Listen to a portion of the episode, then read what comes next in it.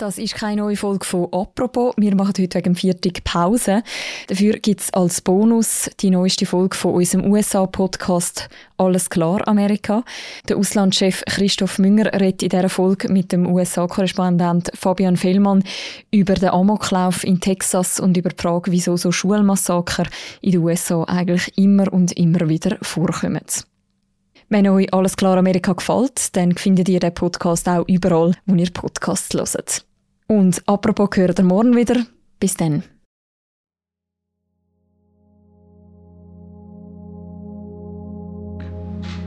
I am sick and tired of it. We have to act. And don't tell me we can't have an impact on this carnage. Das ist der Joe Biden, den wir da gehört haben. Und zwar hat er geredet nach dem Schulmassaker in Uvalde in Texas. Er ist tief betroffen vor Kameras treten, weil einmal mehr äh, junge Menschen gestorben sind, nachdem ein Amokläufer in das Schulhaus eingedrungen ist. Im US-Bundesstaat Texas hat es einen Angriff an einer Schule gegeben. Über 20 Personen sind nach neuesten Angaben der Behörden ums Leben gekommen. Ein Schütze habe 19 Kinder und zwei Erwachsene getötet. I'm tired. I'm, I'm so tired of getting up here and offering condolences to, to the devastated families that are out there. I'm so tired of the, excuse me, I'm sorry, I'm tired of the moments of silence. Enough. Willkommen zu einer neuen Folge von Alles klar Amerika, einem USA-Podcast von der Media.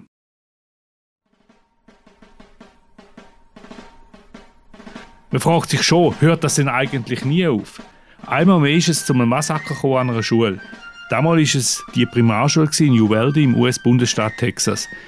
Mindestens 19 Mädchen und Buben sind gestorben, Zweiklässler, Drittklässler, Viertklässlerinnen. Man weiß es noch nicht so genau. Auch zwei erwachsene Menschen sind ums Leben gekommen. I hoped when I became president I would not have to do this. Wir hören immer wieder von diesen Massakern. Und immer tritt dann der US-Präsident vor Kameras. Er äußert sein Bedauern, er zeigt auch seine Trauer. Es gibt Schweigeminuten im ganzen Land, betroffene Minen am Fernsehen. Aber passieren tut den eigentlich gar nicht. Weshalb ist das so? Kann der Joe Biden das Gemetzel, wenn er gesagt hat, kann er das beenden? Und welche Rolle spielt in dem ganzen Drama die mächtige Waffenlobby, National Rifle Association NRA, wo just an dem Wochenende nach dem Massaker ihre Jahrestagung abhalten und das just in Texas, nämlich in Houston. Darüber unterhalte ich mich mit dem Fabian Fellmann, unserem USA-Korrespondent. Mein Name ist Christoph Münger und ich leite das Ressort International von Tamedia. Guten Tag, Fabian. Hallo, Christoph. Was wissen wir über die Schiesserei in Uvalde? Es ist noch nicht ganz alles klar zu dem Moment, wo wir jetzt miteinander reden, weil es, tatsächlich einfach eine sehr grosse Schiesserei war. Es ist ein 18-jähriger Mann, hat vermutlich seine Großmutter erschossen daheim, ist dann in die Primarschule gegangen. Er selber ist ein Highschooler also ein Oberschüler, ist ein Sekschüler in der Nähe und er ist dann dort reingegangen und hat vermutlich zwei Waffen dabei gehabt und hat auch verschießen. Man weiß noch nicht allzu viel, was passiert ist, weil eben sehr viele von den Leuten, die er dort getroffen hat, auch, auch gestorben sind. Er hat sich selber schließlich dann auch das Leben genommen. Bis jetzt sind 19 Kinder äh, umgekommen, zwei Erwachsene, da ist ein Lehrer, eine Lehrperson darunter ähm, und es hat auch verletzte Polizisten. Die sind hergerufen worden, eigentlich wegen einem Autounfall haben dann sehr schnell gemerkt, dass da geschossen wird. Es ist auch sehr schnell auf sie geschossen worden von dem jungen Mann. Und sie haben dann einfach Scheiben einschlagen von außen und Kind probieren zu evakuieren, damit die möglichst schnell aus dem Gebäude rauskommen. Es ist ein riesengroßes Chaos gewesen und nach dem, was man gesehen und gelesen hat, sind die Eltern stundenlang vor der Schule und auch vor einer neuen Halle gewesen und haben gewartet, bis sie Gewissheit hatten, Bescheid bekommen haben, ob ihre Kinder unter den Verletzten oder sogar Toten sind. Der Biden hat selber gesagt bei seiner Ansprache, so Schiesserei gäbe es eigentlich nur in den USA. Lassen wir mal kurz in seine Rede anlässlich von dem jüngsten Massaker. On that 17-hour flight, what struck me was these kinds of mass shootings rarely happen anywhere else in the world. Why? They have mental health problems. They have domestic disputes in other countries. They have people who are lost. But these kinds of mass shootings never happen with the kind of frequency they happen in America. Why? Why are we willing to live with this carnage? Why do we keep letting this happen? Das war also der Joe Biden, der gerade von seiner Asienreise zurückgekommen ist und offenbar auf dem Flug, also in der Air Force One, informiert worden ist über das Massaker. Und er fragt sich einfach, wieso äh, passiert das vor allem in Amerika? Auch andere Länder haben Probleme, sagt er. Aber wieso in Gottes Namen passiert das ausschließlich oder fast ausschließlich in den Vereinigten Staaten? Fabian, wieso ist das so? Wieso gibt es so Massaker vor allem in den USA? Ja, der Joe Biden hat, hat die Frage ein bisschen rhetorisch gestellt. Ich glaube, er weiß schon, warum das so ist. Und er hat ja die vielen Gründe auch schon mal aufgezählt, wo man, wo man dann jeweils anführt. Es gibt junge Leute mit wahnsinnigen psychischen Problemen, die unter Druck stehen. Es gibt extreme soziale Spannungen. Das haben wir erst gerade gesehen in Buffalo, wo auch ein junger Mann in einen Supermarkt gegangen ist und, und schwarze Menschen erschossen hat, afroamerikanische Menschen erschossen hat. Und was halt eben anders ist, was dann der Biden auch ein bisschen sagt, ist, oder auf das führt man dann vieles zurück, was man sieht. Was an, in anderen Ländern gibt es auch psychische Probleme, auch soziale Spannung. Aber was in den USA eben sehr anders ist, ist, wie lasch das Waffenrecht ist, wie wenig das Waffen geregelt sind, wie einfach das Waffen zugänglich sind und dann auch wie weit verbreitet das Waffen sind. Es gibt in den USA deutlich mehr Waffen als Einwohner. Das ist schon vor Covid so gewesen. Und während Covid haben die Waffenverkäufe nochmal wahnsinnig stark zugenommen. Ich glaube, es gibt noch weitere Aspekte drin. Die Shootings sind immer sehr stark mediatisiert. Man weiß, dass psychische Labilitäter dass es da Nachahmereffekt gibt, dass die sich verleiten zu so Gedanken an dem umspielen. Und man sieht das auch an der Reaktion dann von den Medien. Die probieren immer mehr, nicht allzu viele Informationen über den Täter zu veröffentlichen, vor allem nicht unbedingt Bilder, den sicher nicht zu glorifizieren. Sie versuchen den Opfer mehr Platz einzuräumen. Und dann, last but not least, nämlich, ich glaube, wirklich einer der wichtigsten Punkte. Warum gibt es eigentlich so ein lasches Waffenrecht? Warum gibt es so viele Waffen in den USA? Ich glaube, das hat einen, einen ganz eindeutigen Namen und der Name ist NRA. Du hast ihn vorher schon erwähnt. Das ist die National Rifle Association. Ein Verein, der eine, wo, wo lobbyiert für freien Waffenbesitz, der von der Waffenindustrie sehr unterstützt wird. Der hat der Verein einen riesengroßen Einfluss in der Republikanischen Partei vor allem, aber auch über sie raus, weil er Ratings macht von Abgeordneten, von Kandidaten, weil er Empfehlungen macht, wer das man darf wählen und vor allem auch, weil er Empfehlungen macht, wer das man keinesfalls darf wählen, wenn man Waffen selber haben will. Und die NRA, die hat einen sehr, sehr starken Einfluss. Ja, sie gilt als eine der stärksten Lobbys und jetzt eben dazu verweist, dass jetzt gerade ein paar Tage nach dem Massaker treffen sie sich und dann noch im gleichen Bundesstaat in Texas. Dort werden unter anderem auch der Donald Trump auftreten und der Senator von Texas, der Ted Cruz. Es ist gerade mal 400 Kilometer vom Tatort entfernt. Fabian, die NRA, National Rifle Association. Äh, kannst du uns noch ein bisschen genauer sagen, was das für eine Organisation ist? Das ist eine riesige, das ist eine riesige Organisation. Das ist die schlagkräftigste politische Organisation. Ich glaube, der Umstand, wo du jetzt gesagt hast, dass Donald Trump und der Ted Cruz dort gehen, reden, spricht Band. Donald Trump äh, sieht sich als der starke Mann der Republikaner. Der Ted Cruz ist einer der möglichen Papabili, sieht sich als einer der kommenden starken Männer der Republikaner. Die gehen dort hin, weil sie wissen, das ist eine starke Organisation, dort müssen wir auftreten, dort müssen wir unseren Namen zeigen. Dann kommen wir von denen die Unterstützung über. Die NRA hat Grössenordnung 5 Millionen Mitglieder. Es gehören tausende Vereine und Vereinigungen an. Und die NRA ist auch sehr ähm, finanzstark. Sie finanziert ähm, Wahlkampagnen mit für Kandidaten und Kandidatinnen. Sie schaut dafür, dass die Leute sich mit Waffen präsentieren auf ihren Wahlplakat, hilft bei all dem. Und sie ist auch immer im Kongress vor Ort und also im Parlament vor Ort, wenn es darum geht, äh, Waffenregulierungen zu bekämpfen. Sie, sie lässt Studien verfassen, sie äh, schreibt Argumentarien, klassische Lobbyorganisation und, und sehr, sehr, sehr schlagkräftig. Ja, und äh, das Massaker in Uvalde scheint sie nicht wirklich tief zu berühren. Also ich bin vorher, bevor wir da aufgenommen haben, am späteren Mittwochnachmittag äh, bin ich noch auf der Webseite von der NRA und da ist die, das Massaker mit keinem Wort erwähnt gewesen. Trotzdem, es ist jetzt wirklich auch in, lokal, fast, in, fast um die Ecken, also jetzt in amerikanischen Verhältnissen denkt, erwartest du einen Meinungsumschwung bei der NRA, was die liberale Waffengesetzgebung betrifft? Nein, ich glaube, das ist absolut illusorisch. Das, ähm, das Massaker jetzt in Uvalde ist sehr schlimm gewesen. Aber das ist keinesfalls ein einzigartiges Massaker leider in der US-Geschichte. Wir haben vor zehn Jahren, 2012, in einer Schule namens Sandy Hook in Connecticut, äh, sehr schmal so ein schlimmes Massaker in einer Primarschule. Auch dort war der Aufschrei riesig gewesen. Man hat, man hat gesagt, wir, wir wollen etwas machen. Und Diskussion geht, geht nachher immer gleich. Man redet hin und her, man redet hin und her. Am Schluss wird es blockiert von der, von der NRA-Vertreter und der Republikaner. Da wird sich nichts ändern. Trotzdem, der Joe Biden sagt jetzt, man müsse die Gesetze wieder strenger machen. Ich meine, in den 90er Jahren sind sie mal äh, strenger gewesen. Dort ist schon mal ein paar Jahre lang, hat man nicht mehr so einfach können Sturmgewehr kaufen, wie man das jetzt im Moment wieder kann. Barack Obama hat es dann auch probiert, nach dem Massaker, wo du gesagt hast, in Connecticut. 28 Tote damals. Jetzt kündigt also der Biden eigentlich wieder das Gleiche hat sich auch auf das bezogen, weil er seinerzeit als Vize natürlich auch involviert war. Ist das chancenlos?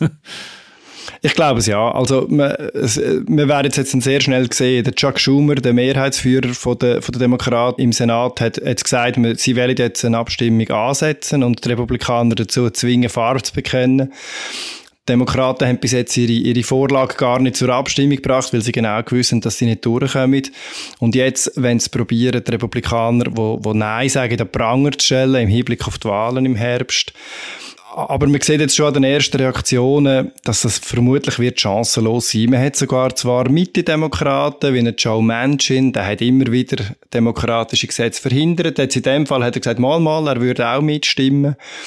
Aber im Senat zum Beispiel braucht die Demokraten insgesamt 60 Stimmen, um das Gesetz dann auch können verabschieden 50 davon haben Das heißt, sie braucht die 10 Republikaner. Und es ist absolut ausgeschlossen, dass zehn Republikaner in einem Wahljahr sich gegen ihre eigene Partei und vor allem gegen die NRA werden stellen. Das würden sie selber wahrscheinlich als Ende von ihrer politischen Karriere verstehen. Und es ist gut möglich, dass das auch so wäre. Ich sehe keinen Weg, wie so etwas eine Mehrheit wird finden. Aber Fabian, wenn jetzt kein Wahljahr wäre, wäre denn die Chance vorhanden, dass man die Waffengesetze ein bisschen verschärfen könnte? sie wäre vielleicht ein bisschen grösser. Es ist, es ist fraglich, was alles möglich wäre. Die NRA wehrt sich wirklich gegen alles.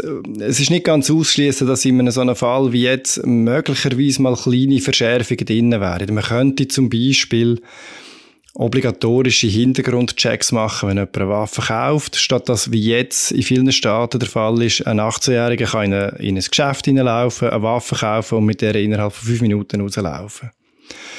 Allerdings selbst wenn das würde äh, mal eine Mehrheit geben in, im Parlament oder in den beiden Parlamentskammern, hast du noch lange nicht gesagt, dass das Bestand hätte ähm, auf der gerichtlichen Ebene und dann würde alles auf dem Rechtsweg bekämpfen. Ähm, man hat in New York gerade den Fall jetzt, der ist vor dem Supreme Court hängig. Ähm, man will dort äh, das Waffentragen an einigen neuralgischen Stellen in der Stadt einschränken. Ich für viele Europäer tönt das einigermaßen ähm, nach, nach gesundem Menschenverstand, dass es, dass es in so einer Stadt wie New York man nicht überall mit einer Waffe können rumlaufen der Fall ist jetzt gerade vor dem Supreme Court und es spricht eigentlich sehr, sehr viel dafür, dass der Supreme Court das Gesetz dann wird verbieten und sagt, das, ist, das wäre eine Einschränkung vom Recht auf Waffentragen, wo in der US-Verfassung garantiert ist, und das wäre eine starke Einschränkung von dem. Also es geht darum, zum Beispiel am Times Square nicht mehr dürfen Waffen zu tragen. Selbst das geht einigen Supreme Court Richter zu weit. Und was man schon muss sehen, ist so, dass das Jagen und das Waffen haben ist, ist in vielen Staaten Teil vom Kulturgut, gerade in den ländlichen Staaten. Und, und es sind praktisch alle Staaten auch ländlich. Äh, und, und die Waffenlobby geht wirklich nur zentimeterweise nachher. Also ich habe neulich, äh, weil das zehnjährige, der zehnte Jahrestag war von, dem, von dieser Schiesserei der Sandy Hook Primarschule, nachgelesen, wie das mit den AR-15-Waffen funktioniert. Das sind Sturmgewehre, die frei verkaufbar sind, mehr oder weniger. Der Heinz und der NRA sagt dann immer, das sind eben kein Sturmgewehr, weil ein Sturmgewehr hat Dauerfeuer und Die, die dürfen verkauft werden, die geben nur einzelne Schüsse ab. Aber wenn man dann nachliest, was das im Konkreten heisst, in Sandy Hook zum Beispiel hat der Täter 154 Schüsse abgegeben in fünf Minuten. Die, die Waffen kommen mit 50er bis 100 Schuss Magazin. Das ist unglaublich tödliche Waffen. Ja, und dazu muss man wissen, dass eben, du hast es vorher erwähnt, in den USA gibt es, also die Zahl ist 400 Millionen Schusswaffen sind im Umlauf und das bei 330 Millionen Einwohnern. Und eben für den Area oder gerade die ländlichen Gebiete ist eben ein Gewehr nicht eine Waffe, sondern ein Werkzeug, wie sie das sagen. Das ist schwer nachvollziehbar, aber sie argumentieren so. Und eben der Joe Biden sieht auch da drin äh, das Hauptproblem. Aber er ist nicht allein mit dieser Ansicht, sondern zum Beispiel auch der Steve Kerr. Der Steve Kerr ist der Coach von der Basketballmannschaft Dallas Mavericks, also auch eine Mannschaft aus Texas. Und bei einer Pressekonferenz vor einer Partie ist er sehr emotional geworden, als er gehört hat von dem jüngsten Massaker in New Welt. Wir lassen kurz rein. Any basketball questions uh, don't matter. Um, since we left shoot around, 14 children were killed 400 miles from here, and a, and a teacher. And in the last 10 days, we've had elderly black people killed in a supermarket in Buffalo. We've had Asian churchgoers killed in Southern California. And now we have children murdered at school. When are we going to do something? I'm tired. I'm, I'm so tired of getting up here and offering condolences to, to the devastated families that are out there. I'm so tired of the, excuse me, I'm sorry, I'm tired of the moments of silence. Enough. They won't vote on it because they want to hold on to their own power. Pathetic. I've had enough. Das ist also der Steve Kerr, der Coach den Dallas Mavericks, bei der Pressekonferenz vor einem Playoff-Spiel von seiner Basketballmannschaft und er ist sehr emotional geworden. Er fand, es geht einfach nicht so weiter, er hat die Nase gestrichen voll. Immer gäbe es dann die Schwiegeminuten und, und es passiert dann doch nichts und es ging eigentlich denen, die nichts machen, nur darum, dass sie ihre eigene Macht äh, halten. Natürlich einen klaren Wink an die Politik, insbesondere natürlich auf republikanischer Seite. Fabian, solche Statements, definitiv sehr emotional, wo aber um die Welt gegangen sind jetzt in dem Zusammenhang, können solche Statements einen Meinungsumschwung vielleicht noch eher herbeiführen, als beispielsweise ein Präsident seine Anspruch? Ja, man hofft darauf. Also einerseits ja, weil der Präsident Biden wird von vielen Republikanern und republikanischen Wählern einfach schon mal als unrechtmäßiger Präsident und als feindlicher Präsident wahrgenommen, weil er ein Demokrat ist, weil er Donald Trump besiegt hat. Ihm glauben die Republikaner sowieso nicht. Wenn, wenn ein Basketballcoach, wenn, wenn Sportler, wenn, wenn auch Republikaner so etwas dann sagen, dann hat das vermutlich noch mal ein bisschen einen anderen Einfluss. Und gleichzeitig, wir haben solche Statements schon schon, schon dutzendfach gehört und bis jetzt ist auch nichts passiert. Also ich glaube, für mich ist nicht absehbar, wo denn der Moment kommt, wo genug ziviler Widerstand entsteht, so eine Bewegung entsteht, auch an der Basis. In Umfragen ist seit, seit Jahr und Tag klar, dass eine grosse Mehrheit der Amerikaner strengere Schusswaffengesetze würde unterstützen da auch diese Umfragen haben bis jetzt nichts gebracht. Ähm Aber äh, anders schon gefragt, was müsste denn passieren, dass die Serie von Schulmassaker endlich beendet werden Ja, also so, so schnell kann es nicht passieren. Ich glaube, ähm, es gibt aus meiner Sicht drei Bereiche, wo, wo, wo müssen angepackt werden. Also man müsste das Waffenrecht eindeutig verschärfen, den Zugang zu Waffen erschweren. Man, man muss Betreuung für psychisch Kranke und Leute mit psychischen Problemen deutlich ausbauen. Es gibt in den USA eine wahnsinnige Unterversorgung von dem. Und je weiter man aufs Land rausfährt, desto schlimmer wird die. Und das Dritte ist, die Ungleichheit an den Schulen ist extrem. Es gibt riesige Unterschiede zwischen äh, Schulen, wo Latinos sind, zwischen Schulen, wo Weiße sind und wo African Americans unterwegs sind. Und, und das führt zu grossen sozialen Spannungen.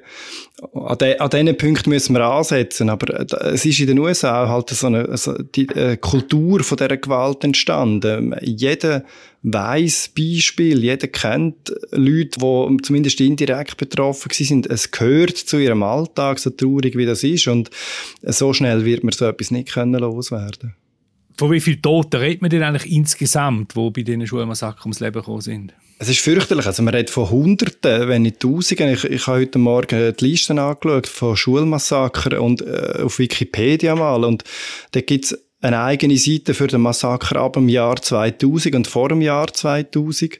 Und, und die Liste ist endlos. Es, es sind ganz häufig kleinere Zwischenfälle, wo zum Beispiel auch Schüler Waffen, in, äh, Primarschüler Waffen in der Schule dabei haben und sich dann ein Schuss gelöst hat. Und bis, bis zu wirklich vorsätzlichen äh, Mord, wie wir das jetzt gesehen haben, äh, so richtiger Massaker. Sandy Hook, wir haben es gesagt, 2012 28 Tote. Das ist ein einschneidendes äh, Ereignis gewesen, weil das, das erste Mal war, dass eine Primarschule getroffen worden ist. Vorher mit Columbine, das ist so einer der grössten Fälle gewesen, ähm, hat, hat das angefangen in Highschools vor allem. Aber, aber es gibt immer wieder, Townville, South Carolina, 2015, zwei Tote, haben wir alle wahrscheinlich noch nichts davon gehört. San Bernardino, California, ist auch wegen Schiessereien bekannt, aber nicht wegen der in einer Primarschule, wo es mal drei Tote gab, 2017. In Stone Mountain, Georgia, ist ein Schütz gewesen, der hat dann zehn Kinder verletzt, aber, und zum Glück niemand tot. Und jetzt sind wir in Uvalde bei 21 Toten. Und man sieht auch an dem an, das sind immer Vorfälle von, wenn ein Täter will, kann er sehr schnell sehr viele Leute umbringen. Es gibt Non-Profit-Organisationen, die, die Buch führen. Demnach hat es allein in diesem Jahr schon 215 Schusswaffenvorfälle gegeben, wo mindestens vier ähm, Leute getötet oder, oder verletzt worden sind. Bei zehn davon hat es mehr als vier Todesopfer gegeben. Und im letzten Jahr sind es fast 700 so Mass-Shootings gewesen. Das wären zwei pro Tag im Schnitt. Und das sind, das sind, das sind unglaubliche Zahlen. Du hast es am Anfang schon erwähnt, es geht eigentlich bei der Diskussion um die Waffengesetze immer um das sogenannte Second Amendment, der zweite Verfassungszusatz, wo es erlaubt, eben Waffen zu tragen in den USA. Ein Gesetz, das wirklich auf Pionierzeit zurückgeht, auf die Wilde Westen, könnte man auch sagen. Der Donald Trump hat mit dem Gesetz, dass er das ja nicht wird anlangen, auch Wahlkampf gemacht, vor allem 2016, aber auch 2020 nochmal. Wieso ist das Gesetz heute immer noch so wichtig? Ja, historisch habe ich das Gefühl, kann man das eigentlich schon noch gut erklären. Also das, was heute die USA ist, sind damals britische Kolonien gewesen. Also auch spanische, auch französische, es hat verschiedene. Ähm, aber, aber die Unabhängigkeit, äh, zur Erklärung ist, ist von, von, von den britischen Kolonien ausgegangen und damals hat man den Widerstand gegen die Kolonialmacht gerechtfertigt und man hat vor allem gesagt, das ist etwas sehr Revolutionäres, der einzelne Bürger hat eigentlich die Macht und nicht, und nicht die Regierung, nicht der Staat, kein Kaiser, kein König. Ähm, und der, der Einzelne hat das Recht, sich gegen einen Tyrann zu wehren, sich gegen einen Gouverneur zu wehren, der Steuern eintreiben kann. Und als ich in die USA kam, jetzt als Korrespondent im vergangenen Jahr, ist, ist, ist mir das recht ähm, aufgefallen, wie, wie, wo sich das überall denn zeigt. Äh, das Nach der Nachbarstaat von, von von Washington, wo ich lebe, ist Virginia. Und auf der Fahne von Virginia sieht man Tugend, wo, wo steht. Und unter ihr liegt am Boden ein Tyrann auf dem Rücken. Und sie hat Fuß auf seiner Brust. Und, und darunter steht Sic semper tyrannis, also so machen wir es mit allen Tyrannen. Und das ist einfach tief drinnen in der, in der politischen DNA von, von den USA und von vielen Amerikanern, so eine, so eine revolutionäre, anti-autoritäre DNA. Das, das ist der historische Teil, aus dem ist es gewachsen. Unterdessen wird das absolut mythisch überhöht mit einem Widerstandsrecht gegen den Staat. Also man hört tatsächlich Republikaner sagen, dass sie auch die Waffen ergreifen gegen einen Joe Biden, der doch ein unrechtmäßiger Herrscher sei, weil er hat doch die Wahlen gefälscht. Für mich lässt sich das letztlich eigentlich nur begreifen als einen Ausdruck von einer unglaublichen Verunsicherung über die Entwicklung von, von, von dem Staat und von dieser Gesellschaft und, und ein Misstrauen gegenüber dieser ganzen Gesellschaft, wo viele ihre Mitmenschen rundum als Feinde verstehen und wo jeder letztlich so ein bisschen auf seine Familie und auf sich allein und dann eben seine Waffen zurückgeworfen worden wird und mit der verteidigt er sich dann noch bis zum bitteren Ende. Es ist offenbar eine Tatsache, du hast das äh, gut erklärt. Auf der anderen Seite, wie gehen denn die Schulen und auch die Eltern von diesen Kindern, also von Schulkindern, äh, mit dieser Gefahr um, wenn die jeden Tag wenn die ihre Kinder in die Schule bringen, in die Schule schicken? Wie geht man mit dem um? Das hat mich auch fast aus den Socken gehauen, als ich das erfahren habe, ehrlich gesagt. Ich, ich bin selber in der Highschool in Wisconsin 1996. Damals haben wir ist das absolut kein Thema an Highschools. Ähm, und unterdessen gibt es zum Beispiel Tornado Drills. Das ist, wie tut man sich verhalten, wenn ein Tornado kommt, so ein Wirbelsturm, dann, dann lernt man, wo man sich muss verstecken, wie man sicher bleibt. Und genau das Gleiche gibt es auch für, für so ähm, Amoklauf-Situationen. Und das gibt es dann nicht etwa an der Highschool oder irgendwo, sondern das ist ab der Primarschule lehre Kind, was passiert, wenn ein Schütz reinkommt und fährt davon um sich schießen wir müssen uns unter den Pult verstecken, wir müssen Türen versperren, wir müssen den Pult vor die Türen schieben, wir müssen von den Fenstern wegbleiben, wir müssen von, von Glasscheiben wegbleiben, sie lehren die Fluchtwege auswendig. Und also es bricht einem fast das Herz, wenn, wenn man mit überkommt, wie so kleine Kinder solche Situationen müssen üben müssen. Ja, also ich meine, es leuchtet noch ein, wenn man sich lernt, vor einem Tornado zu schützen oder in der, an der Westküste einfach mit einem Erdbeben, aber das mit, mit diesen Schiessereien, das gibt einem auf jeden Fall zu denken. Fabian, ganz herzlichen Dank für deine Ausführungen. Danke, Christoph, fürs Gespräch. Bis zum nächsten Mal. Wir hören uns bald wieder. Das ist eine weitere Folge von Alles klar Amerika. In zwei Wochen rede ich an dieser Stelle wieder mit dem Martin Kilian. Und anhören kann man den Podcast auf allen Websites von Tamedia-Titeln, also Tagesanzeiger, Batz, Bund, Berner Zeitung und so weiter. Und natürlich auch überall dort, wo es Podcasts gibt. Am Mikrofon in Washington DC ist der Fabian Fellmann, hier in Zürich der Christoph Münger und für Technik zuständig ist Mirja Gabatuller. Merci vielmals, bis zum nächsten Mal.